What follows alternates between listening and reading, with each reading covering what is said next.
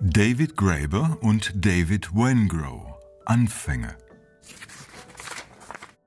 Jean-Jacques Rousseau behauptete, die Ungleichheit der Menschen hätte begonnen, als nach dem Übergang vom Jäger und Sammler zur Landwirtschaft ein Bauer seinen Acker einzäunte und zu seinem Privateigentum erklärte. Man muss dem Genfer Philosophen zugutehalten, dass man zu seiner Zeit über die Frühzeit des Homo sapiens so gut wie nichts wusste. Erst moderne Methoden der Archäologie und der Biogenetik in den letzten Jahrzehnten haben einige zuverlässigere Hinweise ergeben, wie die Geschichte der Menschheit verlief. Während in den Schulen immer noch stereotype Geschichten erzählt werden. Dieses Buch möchte das ändern. Entstanden ist es aus den Diskussionen eines Anthropologen und eines Archäologen über einen Zeitraum von über zehn Jahren. Seit dem 19. Jahrhundert stritt die Wissenschaft darüber, wie eigentlich Menschen ganz früher gelebt haben, wie sie in Gemeinschaften zusammenfanden, ob sie viel oder wenig arbeiteten, wie überhaupt das Leben in der Zeit vor der neolithischen Revolution, dem Übergang zur sesshaften Landwirtschaft aussah und verlief. Es geht zum größten Teil um die Jungsteinzeit, bis zu den letzten Jahrtausenden vor unserer Zeitrechnung. Wengrow und Graeber zeichnen ein anderes Bild als das gewohnte.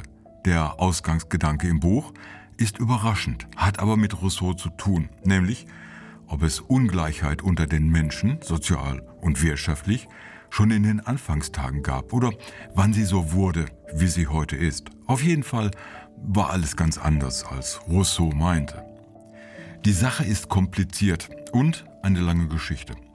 Oftmals wird so getan, als hätte die ganze frühe Menschheit vor 10.000 Jahren von heute auf morgen mit dem Jagen und Fischen aufgehört und Mais, Weizen und Linsen angebaut. Die Wirklichkeit ist anders, denn über die gesamte Welt gesehen muss man von einem Zeitraum von 20.000 bis 5.000 Jahren vor Christus sprechen.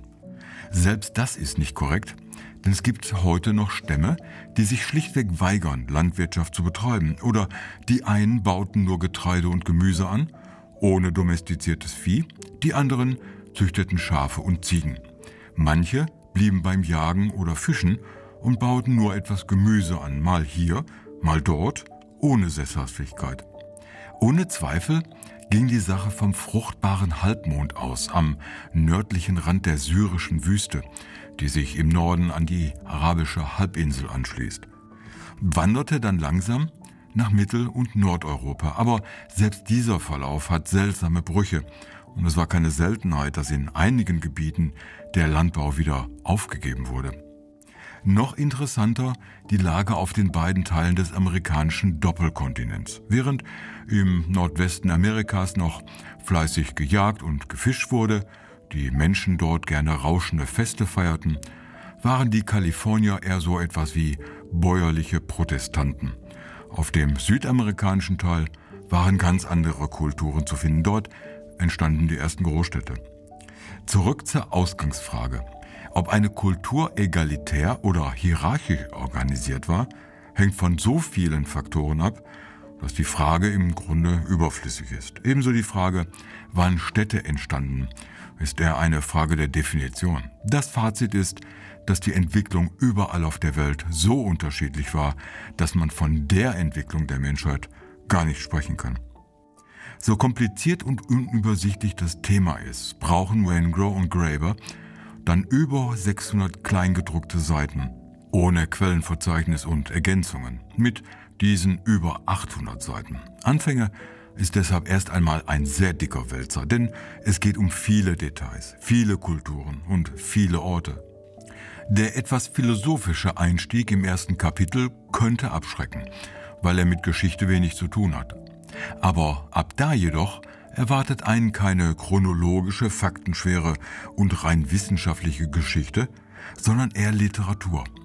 Eine nicht nur von Anthropologie und Archäologie bestimmte Dokumentation, sondern tatsächlich ein Stück Literatur im besten Sinne. Die Autoren haben sich bewusst dafür entschieden, stilistisch im Erzählen zu bleiben, Unsicherheiten bei sich zu belassen. Widersprüche und Merkwürdiges machen die Geschichte interessanter, als dass eine stringente Darstellung verfolgt wird. Man braucht schon einen langen Atem beim Lesen, doch gerade der erzählende, umherschweifende Stil belohnt mit überraschenden, unerwarteten und unterhaltsamen Fakten über die Anfänger der Menschheit. So langsam verliere ich meine Angst vor dicken Büchern, denn sie können eine Menge Spaß machen, wie dieses.